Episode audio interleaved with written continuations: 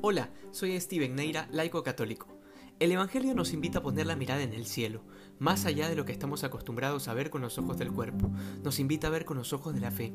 Y hoy San Juan nos habla de la verdadera alegría, la que podemos eh, con tanta propiedad llamar felicidad, porque tiene su fundamento en el amor. Y el Señor pone un ejemplo de la alegría de la madre que al dar a luz a su hijo se olvida de los dolores del parto. Y para seguir esa misma línea yo te voy a poner otro ejemplo. Una madre que tiene a su hijo recién nacido y que como es propio de los recién nacidos, tiene que levantarse en la madrugada porque el niño llora y llora. Es más, no llora, grita, hasta despertar a los vecinos. Esta madre la primera vez irá con paciencia y ternura.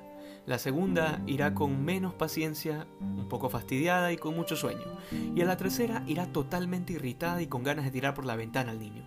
Pero a ver, de las tres veces, ¿en cuál tuvo mayor amor?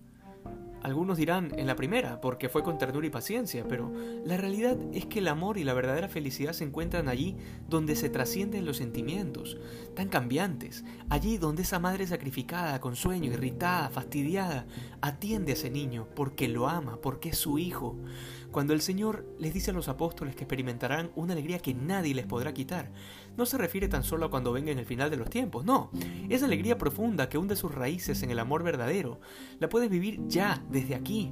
Por esta razón Jesús decidió quedarse oculto en las especies del pan y el vino, en la Eucaristía, porque contemplando ese misterio del que ninguno es digno, es donde aprendemos a amar de verdad. Allí está la fuente de la verdadera alegría, el adelanto de los cielos nuevos y la tierra nueva, la presencia real de Jesús. Al igual que los apóstoles en su momento, nosotros somos seres humanos que necesitamos ver, tocar, palpar con los sentidos el objeto de nuestro amor.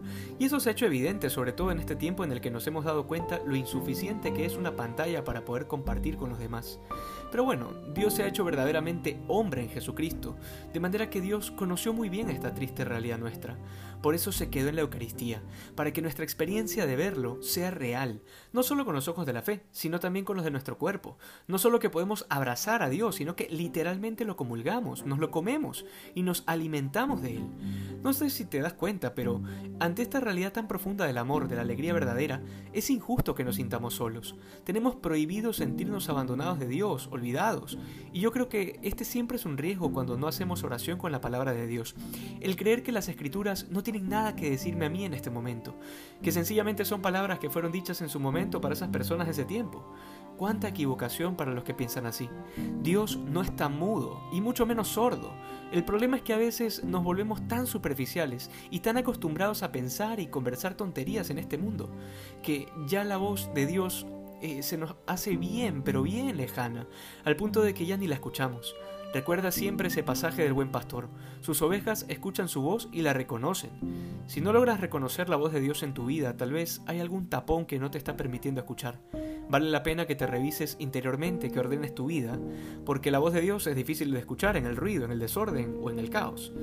Dale vuelta hoy a esa palabra de Jesús. Se alegrará tu corazón con una alegría que nadie te podrá quitar. Nadie. Que hoy seamos más santos que ayer. Dios te bendiga.